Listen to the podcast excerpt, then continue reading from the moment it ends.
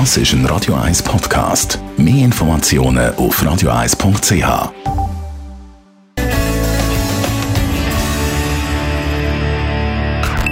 Best auf Morgenshow.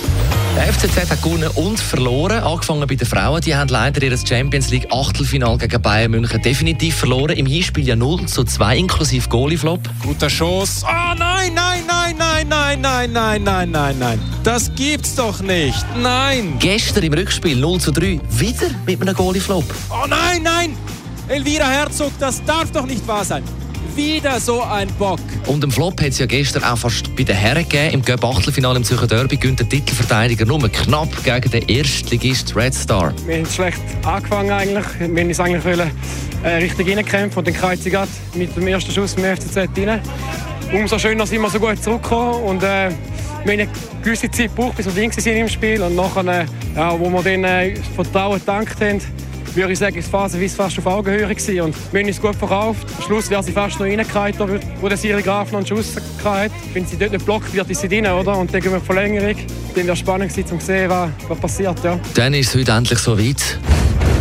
Das Warten hat ein Ende. Heute erscheint Bohemian Rhapsody im Kino, das biografische Filmdrama über die Band Queen mit dem Rami Malek in der Rolle als Freddie Mercury. I uh, worked with someone who helped me with all of the movement, not just on stage, but even the way he smoked a cigarette and the way he picked up a glass.